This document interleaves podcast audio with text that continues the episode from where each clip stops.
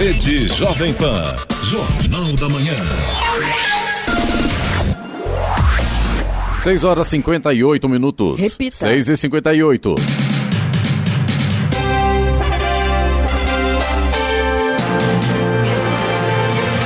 Olá, bom dia para você, acompanha o Jornal da Manhã, edição regional de São José dos Campos. Hoje é segunda-feira, 8 de março de 2021, o Dia Internacional da Mulher. Parabéns, Giovana, e parabéns a todas as mulheres que estão acompanhando o Jornal da Manhã, as mulheres do Brasil e do mundo. Também hoje é o dia da criação da Casa Moeda do Brasil. Vivemos o verão brasileiro em São José dos Campos, faz agora 20 graus. Assista ao Jornal da Manhã ao vivo no YouTube em Jovem Pan São José dos Campos. É o rádio com imagem ou ainda pelo aplicativo Jovem Pan São José dos Campos.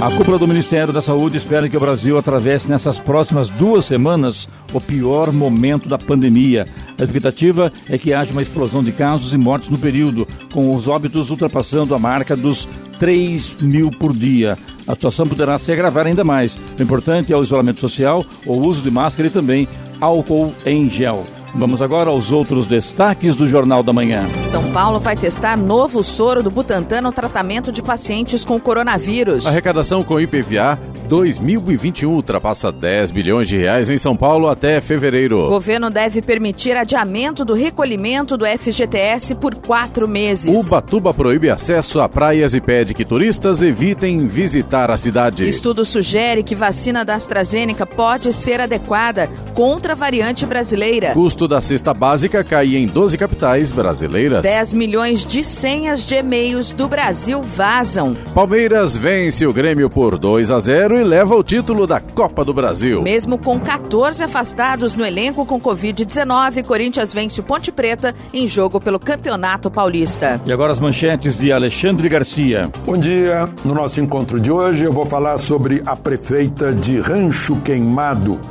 Cleci Veronese, que está conseguindo um trabalho excelente de resultados contra a Covid. Você vai saber por quê.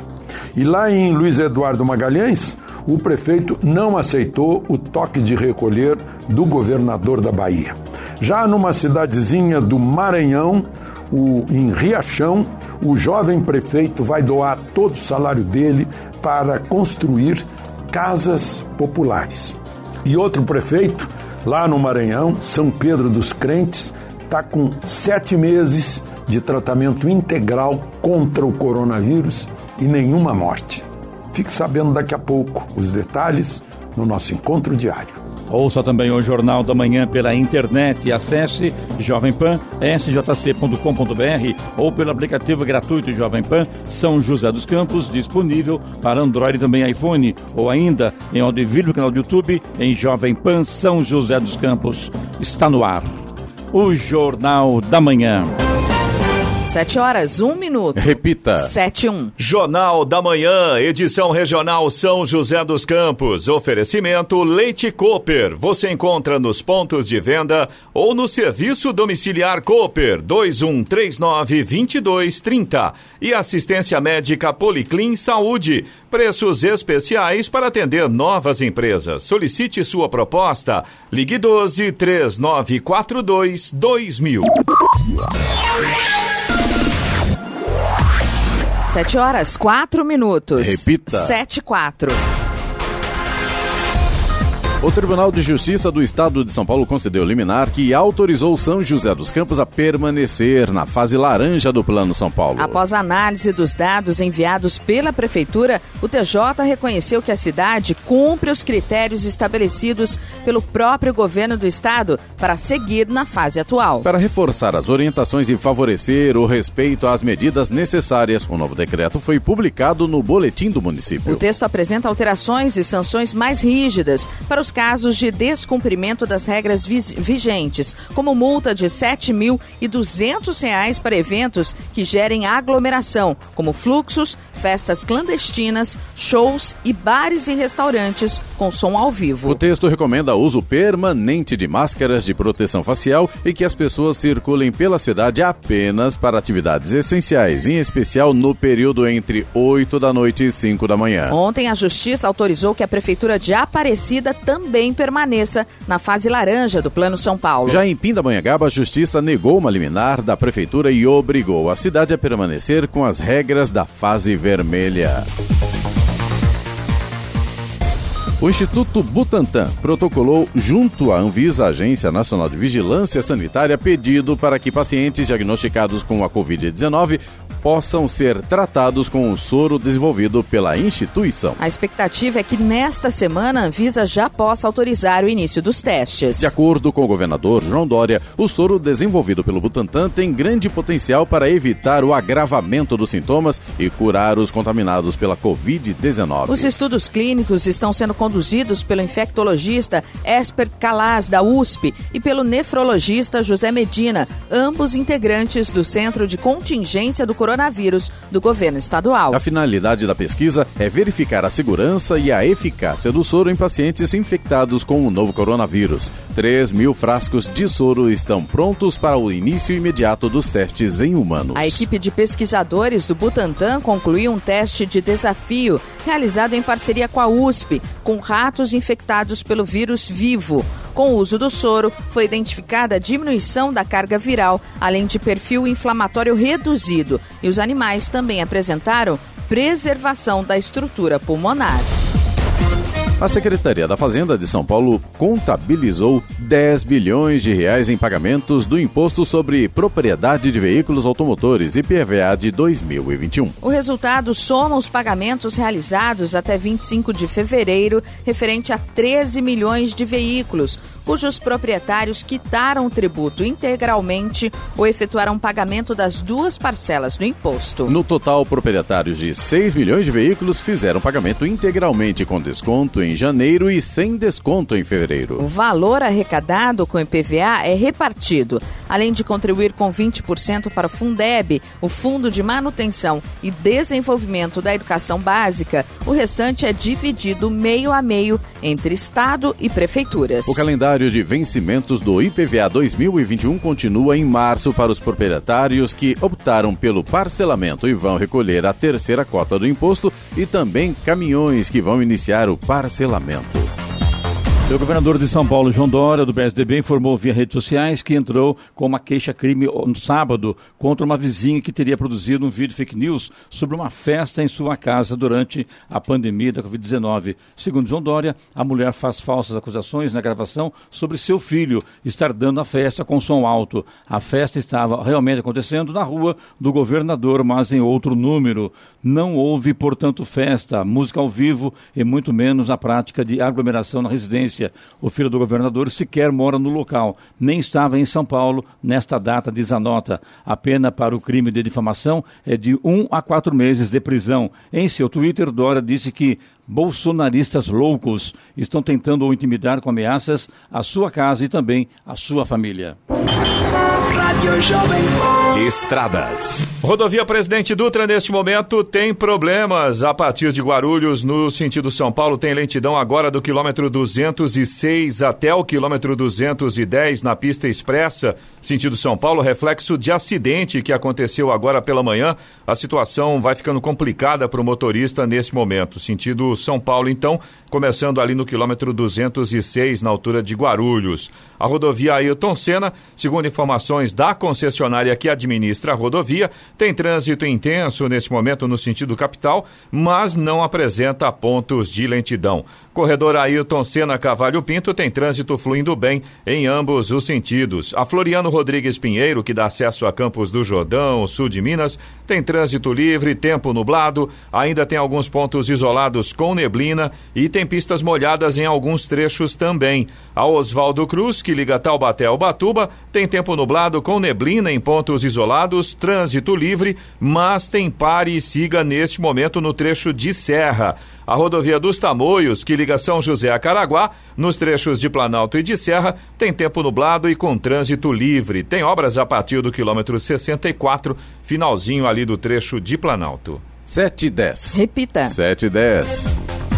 Empresas poderão ser dispensadas de pagar o FGTS dos funcionários por até quatro meses. O governo prepara uma medida provisória nesse sentido. No entanto, o imposto não recolhido no período terá que depois ser compensado pelo patrão. Por lei, a empresa deve depositar 8% do salário do trabalhador em conta do Fundo de Garantia por Tempo de Serviço. É um direito do trabalhador que não mudará com a MP. Resumindo, a empresa vai poder suspender o pagamento do FGTS por até quatro meses e, depois disso, parcelar sem multas e encargos os valores em atraso. Além disso, passados os meses de suspensão, o empregador deverá voltar a fazer o recolhimento normalmente. Outro detalhe: se porventura o trabalhador for demitido antes que a empresa tenha quitado os valores atrasados do fundo de garantia, essa quitação deverá ser feita no momento da rescisão do contrato.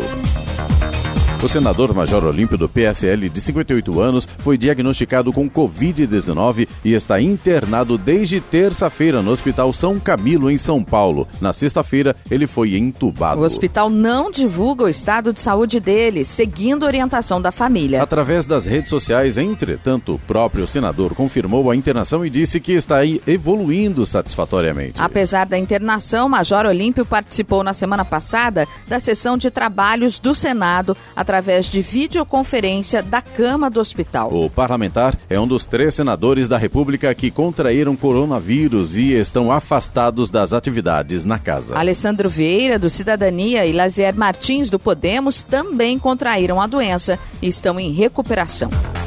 711. Repita. 711. Covid-19 provoca aumento drástico de pobres na América Latina. Mais de 22 milhões de novos pobres em apenas um ano. Esse é o efeito mais drástico da pandemia de Covid-19, além da perda de vidas, provocado pela doença na América Latina, a região mais desigual do mundo e mais afetada pela crise sanitária, fechou o ano passado com 33,7% da população no nível de pobreza. Outros 12,5% ficaram no patamar de extrema pobreza. São índices que não eram observados nos últimos 12 anos para o primeiro caso e em 20 anos para o grupo na situação mais grave da miséria. Os números foram divulgados pela Comissão Econômica para América Latina e Caribe o CEPAL, da Organização das Nações Unidas. Ao todo, 209 milhões de pessoas vivem na pobreza, das quais 78 milhões em extrema pobreza. Na comparação com 2019, foram 8 milhões a mais de brasileiros que caíram para o patamar mais baixo da condição vulnerável de vida. Em âmbito global, a ONU considera em situação de pobreza pessoas que vivem com renda per capita de até 5 dólares e 50 centavos por dia, equivale no máximo a R$ 28,25 pela cotação de 4 de março. Em extrema pobreza estão aqueles que somam no máximo um dólar e 90 centavos de renda diária setenta centavos, apenas trezentos e vinte e dois reais no fim de um mês. Da Rádio 2, Bernadette Druzian. 714. Repita. 714. Jornal da Manhã, edição regional São José dos Campos. Oferecimento assistência médica Policlin Saúde. Preços especiais para atender novas empresas. Solicite sua proposta. Ligue 12 3942 2000. E Leite Cooper. Você encontra nos pontos de venda ou no serviço domiciliar Cooper 2139 2230. Sete dezessete. Repita. Sete dezessete. Após uma colisão frontal, uma mulher de 37 anos morreu ontem na rodovia dos Tamoios, em Caraguatatuba. O acidente ocorreu por volta das 11 da manhã, na altura do quilômetro 74. A mulher era passageira de um dos veículos. Segundo a Polícia Rodoviária Estadual, um motorista que seguia sentido São José dos Campos perdeu o controle e invadiu a pista contrária, colidindo contra o carro em que a vítima estava. Outras seis pessoas tiveram ferimentos leves e foram encaminhadas para o Hospital Estela Mares, em Caraguatatuba. O O caso será investigado pela Polícia Civil.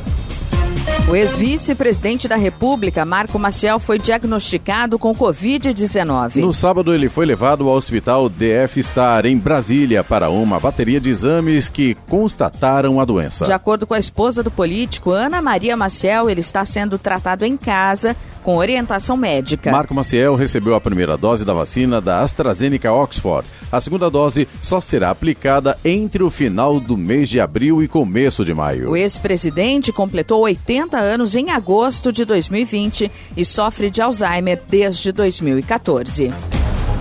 O ministro das Relações Exteriores, Ernesto Araújo, em sua visita a Israel ontem, ressaltou os esforços do presidente Jair Bolsonaro, sem partido, para unir as nações e falou sobre a colaboração entre os países na área de tecnologia. O brasileiro, no entanto, protagonizou uma gafe durante o pronunciamento conjunto com o chanceler do país do Oriente Médio, Gabi Ashkenazi. Ao ser chamado para se posicionar para fotografias ao lado do homólogo, Araújo, que havia tirado a máscara durante sua fala, esqueceu de recolocá-la no rosto e foi repreendido pelo sistema de som ambiente. Precisamos que seja com a máscara, diz funcionário do Ministério das Relações Exteriores israelense. Ah, sim, reagiu o brasileiro, que se afastou de Ashkenazi e aí sim investiu a proteção.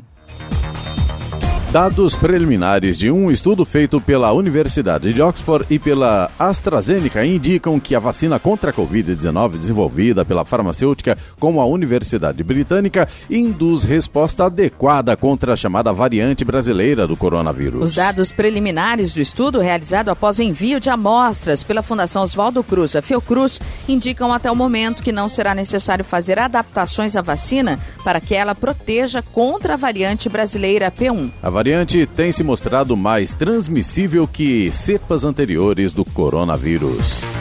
A Prefeitura de Ubatuba proibiu o acesso às praias na fase vermelha do Plano São Paulo. Pelas redes sociais, a, a prefeita Flávia Pascoal, do PL, fez um apelo para que turistas evitem a visita à cidade no período. O decreto com as regras foi publicado e a principal medida é a proibição de acesso às praias, exceto para práticas esportivas individuais. O texto diz que são proibidas as instalações de cadeiras, guarda-sóis, tendas e similares na faixa de areia e calçadão. O documento liberou funcionamento de hotéis e pousadas, mas restrito para a estadia de profissionais prestadores de serviço na cidade e acompanhantes de familiares em tratamento médico.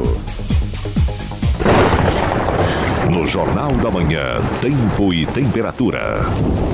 E a segunda-feira promete ser de sol, com muitas nuvens e chuva a qualquer hora. Em São José dos Campos e Jacareí, os termômetros devem marcar hoje máxima de 27 graus. Neste momento temos 20 graus. 7,20? Repita. 7,20.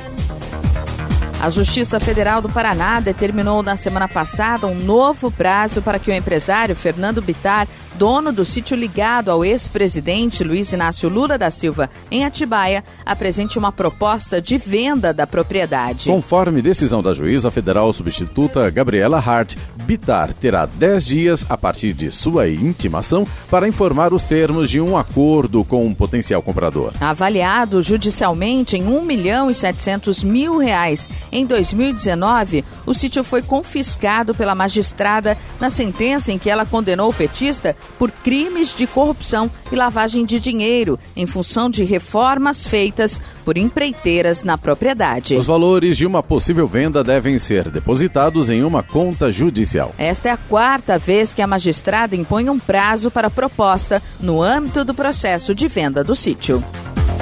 O Conselho de Ética da Assembleia Legislativa de São Paulo, Alesp, aprovou na sexta-feira a condenação do deputado Fernando Cury do Cidadania com suspensão do mandato dele por quatro meses. A condenação foi no processo em que a deputada Isa Pena, do PSOL, o acusa de importunação sexual. Ela pedia a cassação do mandato do colega depois que uma câmera da casa registrou parlamentar tocando-a. Na próxima etapa, o processo segue para a mesa diretora da Lesp, que vai encaminhar o caso ao plenário. Os deputados podem ou não ratificar a decisão do comitê. Em nota, a deputada repudiou o resultado. Já a defesa do deputado estadual Fernando Cura informou em nota que recebeu a decisão do Conselho de Ética de forma muito respeitosa e, a partir desse momento, espera a apreciação do caso em plenário. A Prefeitura de São José dos Campos começa hoje a implantação de mais uma travessia elevada, desta vez na rua Valdir Gaioso, em frente à creche Professora Helena Ferreira, no bairro Monte Castelo, no centro. Por conta da obra, a via ficará totalmente interditada com a liberação apenas para o trânsito local para moradores. O desvio será feito pela rua Guilherme Alves Limeira, Rua Adonis, Rua Ana Gonçalves da Cunha, retornando à Rua Valdir Gaioso. A previsão é que as obras sejam concluídas no próximo dia 15 e a via seja liberada para o trânsito.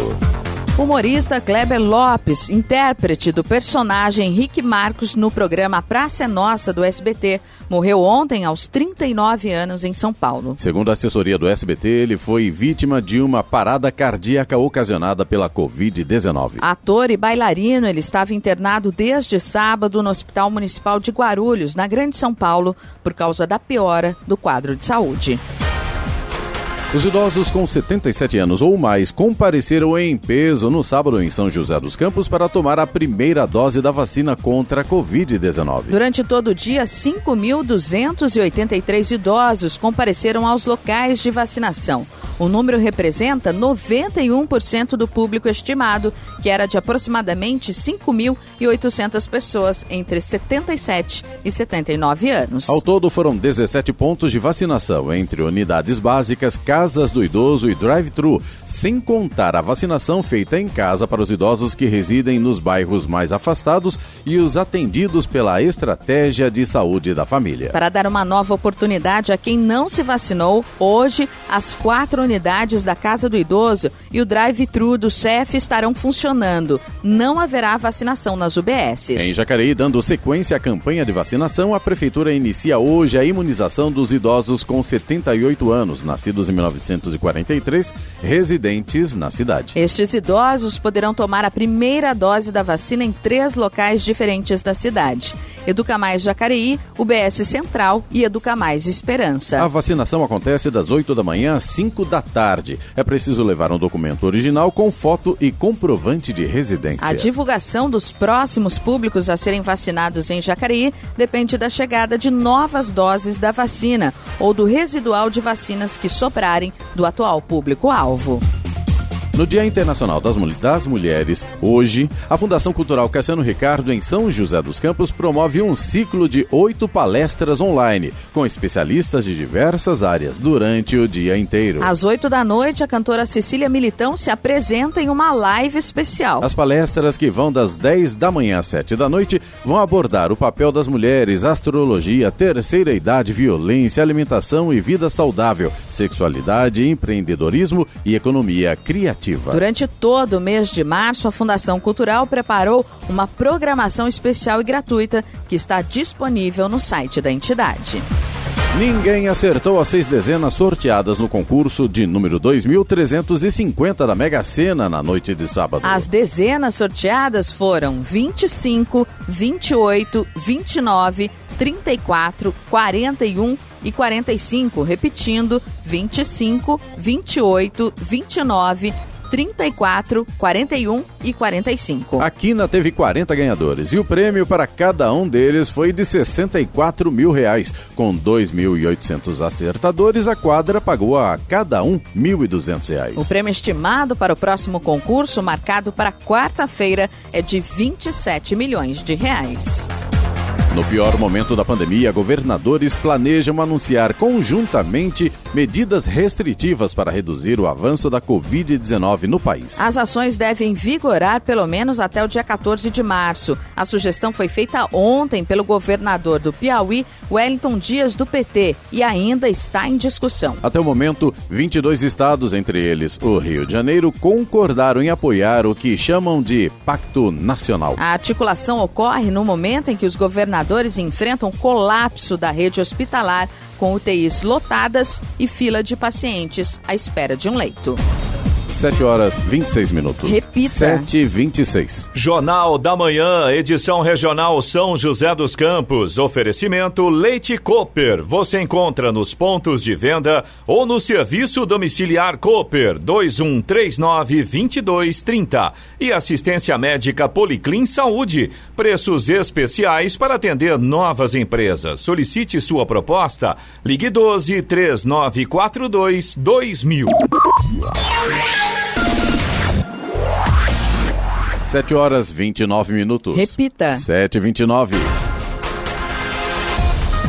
A indústria brasileira voltou a perder fôlego neste começo de ano, apontado para uma recuperação difícil da economia. Dados divulgados pelo Instituto Brasileiro de Geografia e Estatística, IBGE, mostram que em janeiro a produção industrial do país cresceu 0,4% na comparação com dezembro de 2020 e de 2% em relação a janeiro de 2020. Foi a nona alta seguida na comparação mês contra mês imediatamente anterior, mas a menor taxa desde abril. Em 12 meses, o setor ainda acumula uma queda de 4,3%. O resultado vem depois da indústria registrar queda pelo segundo ano seguido. Diante dos efeitos da pandemia, o setor fechou 2020 com um tombo de 4,5%.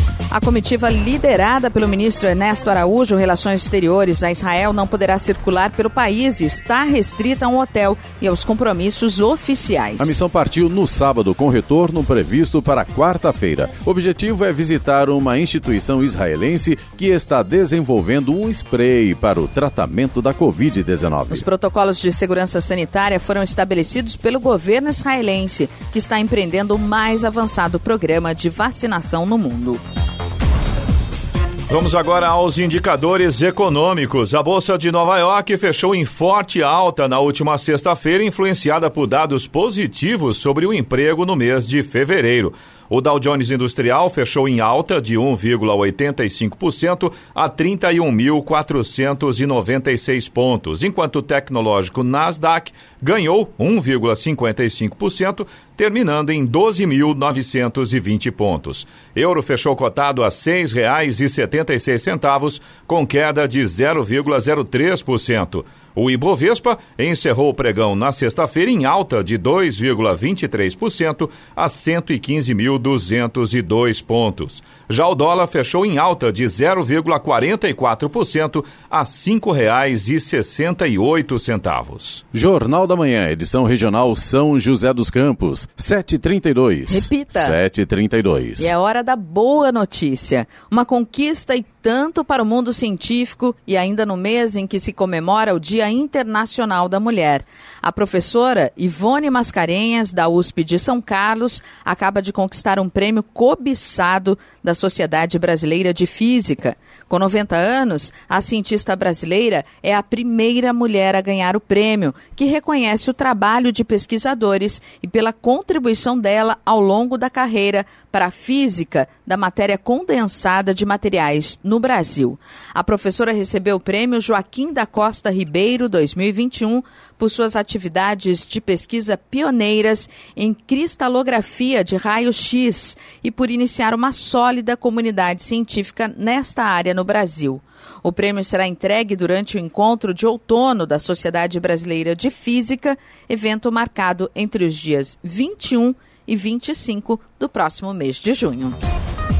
O custo da cesta básica caiu em fevereiro em 12 das 17 capitais brasileiras analisadas na Pesquisa Nacional da Cesta Básica de Alimentos, feita mensalmente pelo Departamento Intersindical de Estatística e Estudos Socioeconômicos, DIESE. Nas demais cinco capitais, o preço da cesta aumentou. As maiores reduções foram registradas em Campo Grande, Brasília, Belo Horizonte, Vitória e Goiânia. Já a capital onde ocorreu a maior alta no mês foi João Pessoa, seguida por Curitiba, Natal, Belém e Porto Alegre. A cesta básica mais cara do país é de, é de Florianópolis, com custo médio de R$ 639,81. A mais barata é de Aracaju, com custo médio de R$ 445,90. Com base na cesta mais cara, a de Florianópolis, o DIES estimou que o salário mínimo necessário para suprir as despesas de um trabalhador e da família dele seria de R$ 5.375, o que corresponde a 4,89 vezes o salário mínimo vigente. O grupo de trabalho formado em apoio à Comissão de Assuntos Portuários da Câmara de São Sebastião ressaltou a urgência de ter voz ativa no processo de estudos no BNDES, o Banco Nacional de Desenvolvimento Econômico e Social. Isso para a desestatização do Porto de São Sebastião, bem como convidar representantes das demais cidades. Na reunião realizada na semana passada no auditório da Companhia Docas de São Sebastião, o grupo de trabalho reiterou a necessidade de participar do processo processo das discussões relativas ao porto. Foi decidida a contratação de uma consultoria técnico-jurídica com experiência comprovada no tema. Foi decidido convidar representantes das demais cidades do litoral norte, Ilhabela, Caraguatatuba e Ubatuba, bem como da Prefeitura de São José dos Campos, já que são parte integrante do cenário portuário logístico.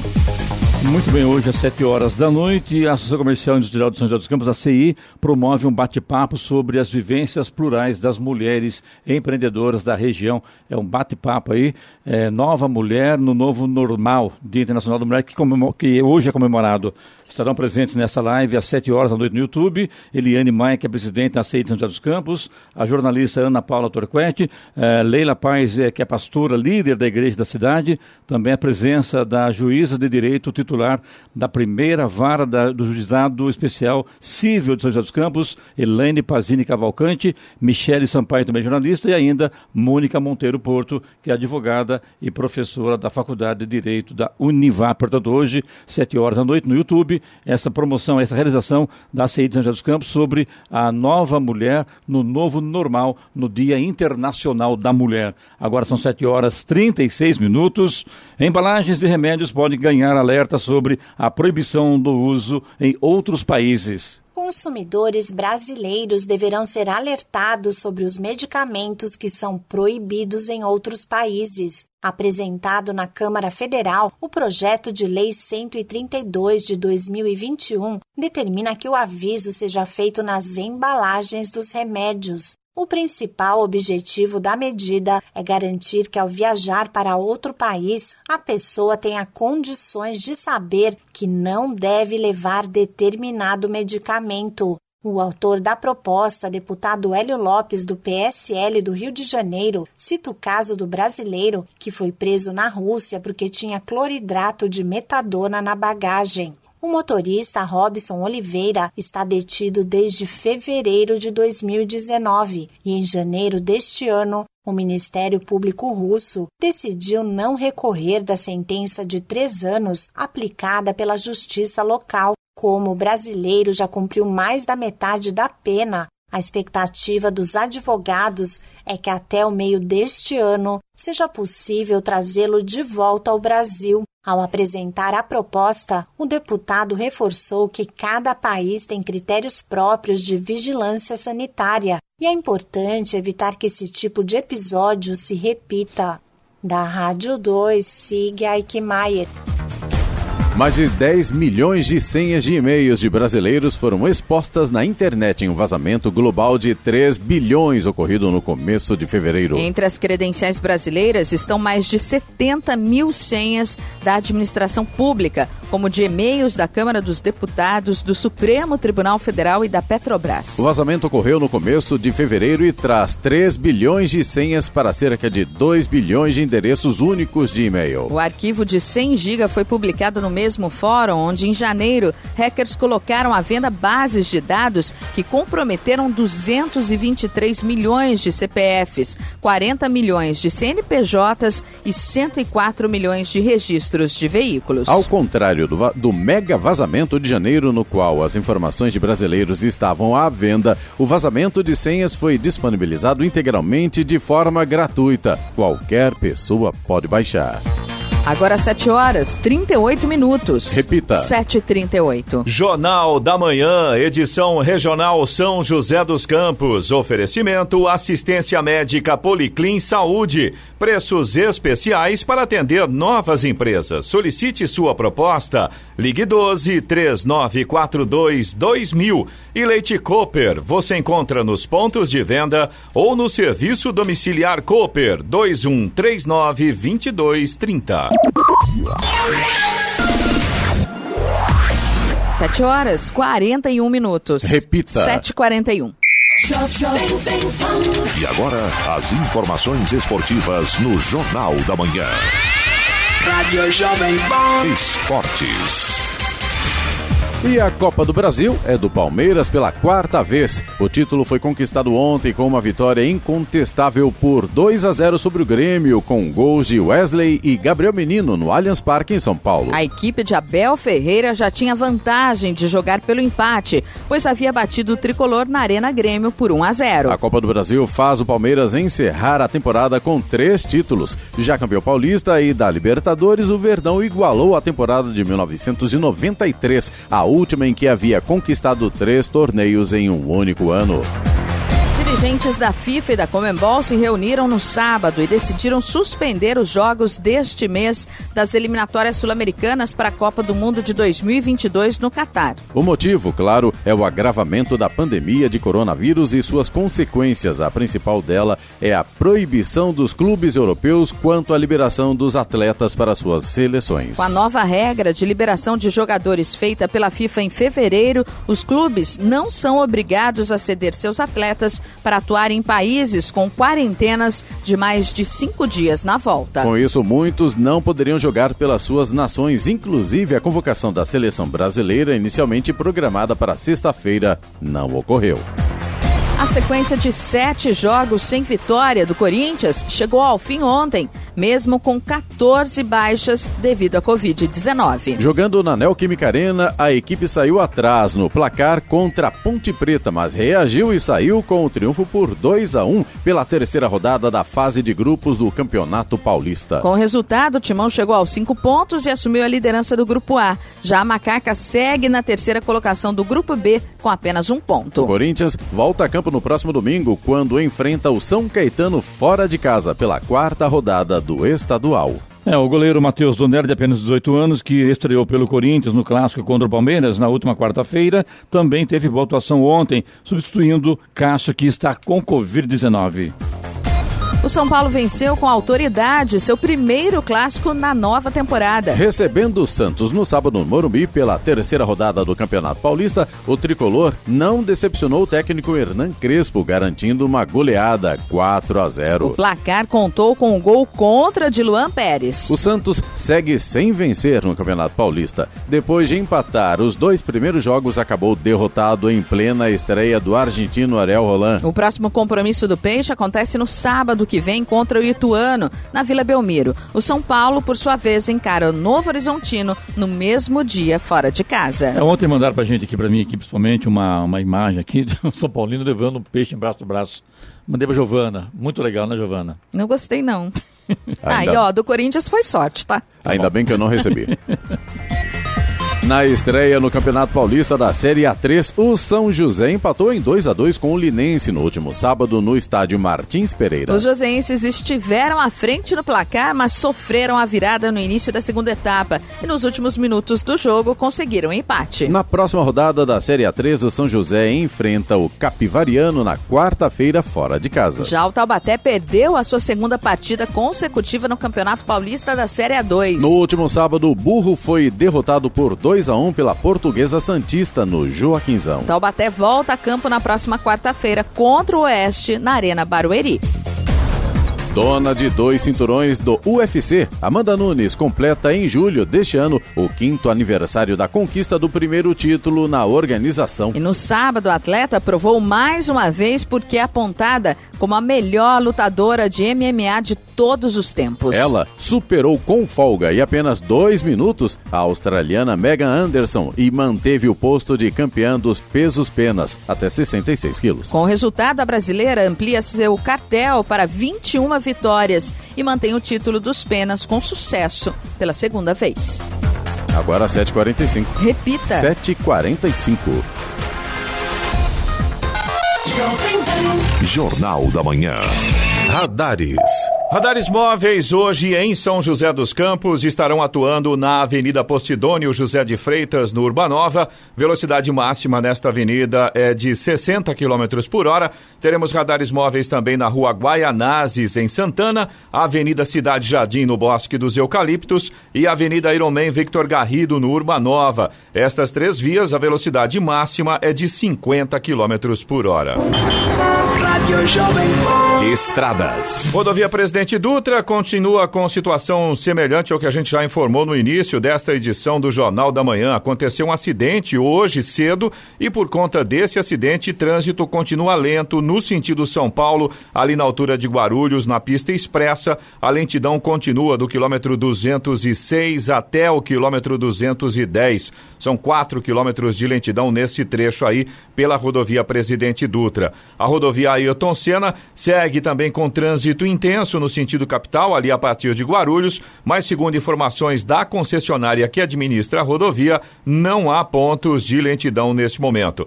Corredor Ailton Senna Cavalho Pinto segue com trânsito fluindo bem em ambos os sentidos. A Floriano Rodrigues Pinheiro, que dá acesso a Campos do Jordão, ao sul de Minas, segue também com trânsito livre, embora com tempo nublado, pistas molhadas ainda em alguns pequenos trechos neste momento. Mas, de forma geral, motorista faz uma viagem tranquila aí pela Floriano Rodrigues Pinheiro. A Oswaldo Cruz, que liga Taubaté ao Batuba, também tem tempo nublado, tem trânsito livre, mas tem pare e siga neste momento no trecho de serra. A rodovia dos Tamoios, que liga São José a Caraguá, segue também com tempo nublado, com trânsito livre, tanto no trecho de Planalto quanto no trecho de Serra, e tem obras de duplicação das pistas. Essas obras começam ali no quilômetro 64, finalzinho do trecho de Planalto, e se estendem durante o trecho de Serra também. É que aguardando aí o Fumaceu em São José dos Campos, hoje não foi ainda divulgado, não foi divulgada ainda a programação sobre o Fumacê nesta data, 8 de março, hoje, segunda-feira, em São José dos Campos. 7h48. Repita. 7h48. Jornal da Manhã, edição regional São José dos Campos. Oferecimento Leite Cooper. Você encontra nos pontos de venda ou no serviço domiciliar Cooper 2139-2230. E assistência médica Policlin Saúde. Preços especiais para atender novas empresas. Solicite sua proposta. Ligue 12 3942 2000.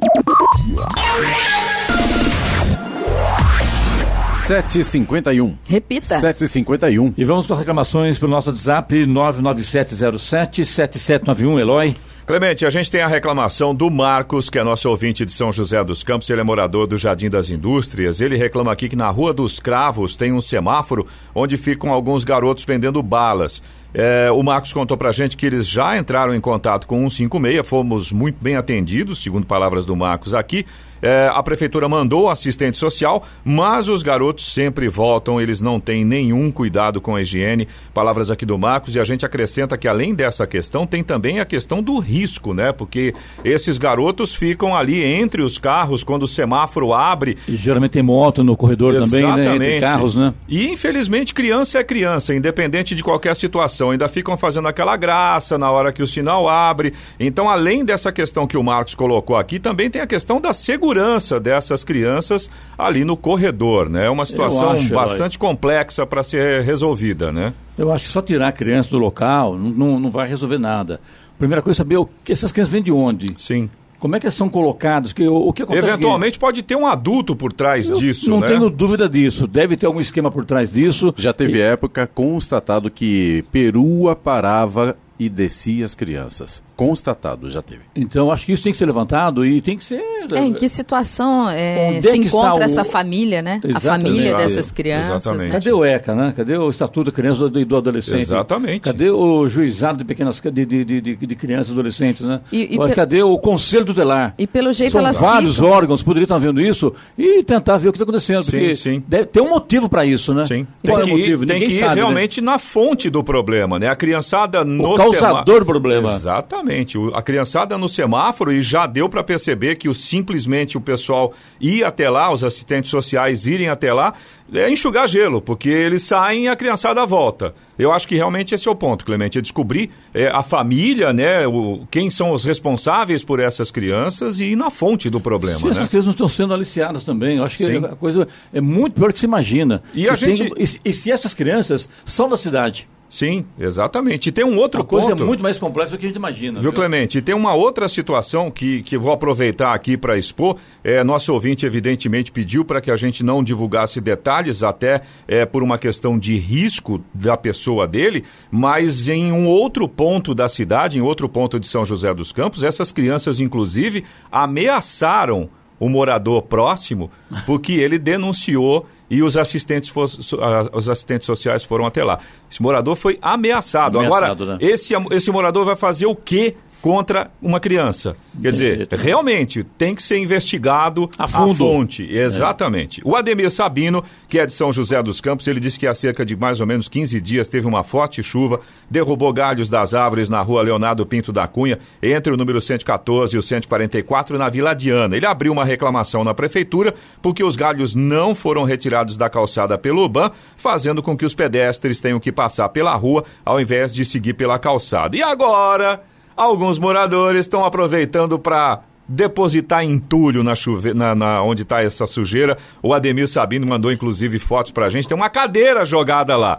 Eu vou te dizer uma coisa, viu? Ah, a pessoa aquela tá cansada, né? é. Impressionante. O, o Sugismundo, né? É impressionante. Faz viu? tempo, né? Ninguém lembra disso, mas existia, né? Existia, E sim. chamava a atenção, né? Antes Exatamente. do Cascão. Então, pedimos atenção aí, Rua Leonardo Pinto da Cunha, entre o número 114 e 144, em São José dos Campos, na Vila Adiana, por Que gentileza. É uma região central também, né? Exato. Região- E por gentileza aos moradores, que que é Periferia isso? não pode, né? Agora, central também não pode, não pode lugar nenhum, né? Que Pessoal, coisa. entre nós, né? Tá, tá, tá de brincadeira. É né? inacreditável. Você pode participar aqui do Jornal da Manhã também. Se você tem alguma informação, alguma reclamação, manda para o nosso WhatsApp, é o 1299707 7791. Repetindo, 1299707 7791. 7h55. Repita. 7h55. Comentário de Alexandre Garcia. Bom dia, Alexandre. Bom dia. Hoje, Dia Internacional da Mulher, eu vou começar falando de uma prefeita, a prefeita de Rancho Queimado, Santa Catarina. Ela também é a presidente da Associação dos Prefeitos da Grande Florianópolis. Ela, desde o início da pandemia, ela aplicou o tratamento integral né, da, da Covid. né? Desde o primeiro dia está à disposição de quem ficar doente. Teve duas mortes até agora, desde que começou. Uma de um senhor de mais de 90 anos, eh, que tinha comorbidades, e outra um caso também de comorbidade e que há dúvida de que a causa das duas mortes tenha sido Covid.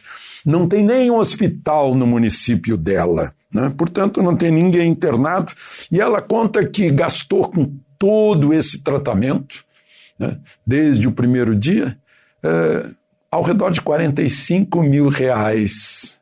Comparem com o preço de hospital de campanha, de respiradores, etc., essa barulheira aí que fazem por aí com grandes contratos.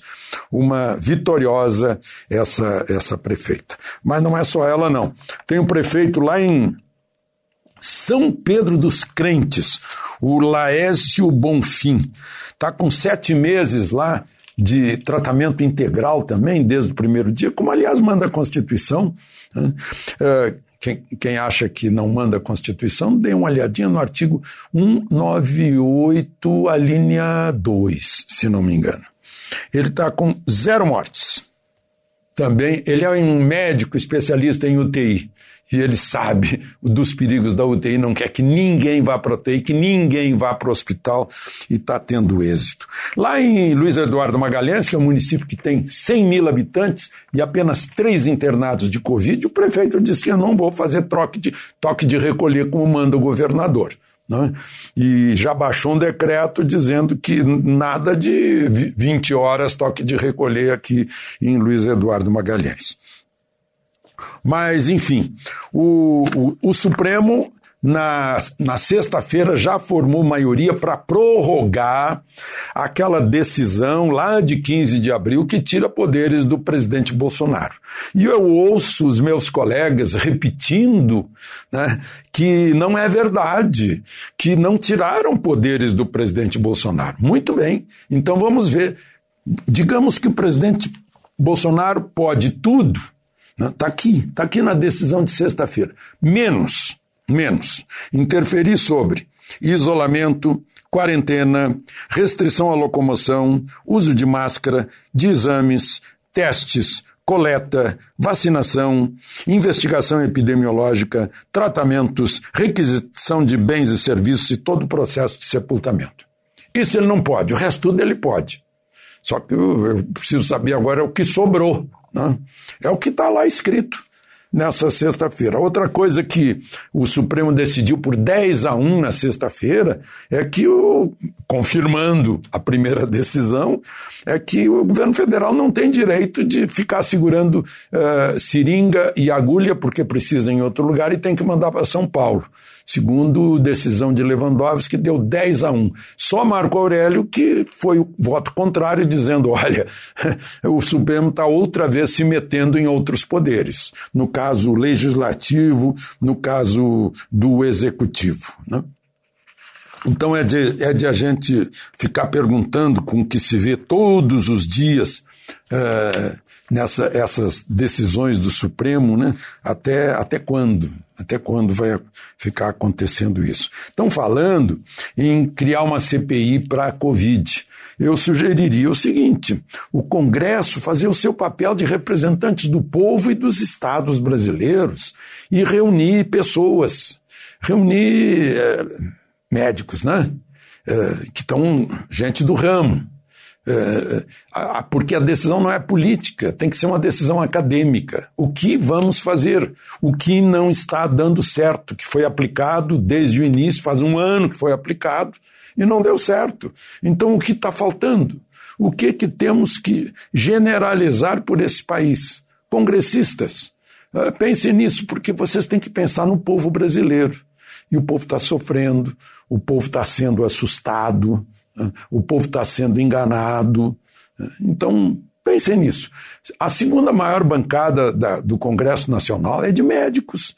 Porque não reúnem apenas médicos, façam uma comissão, convidem médicos que estão aí na ponta da linha, tratando disso, aprendendo, eh, experimentando, eh, chorando com as vítimas, né, para ouvi-los para saber qual é a solução.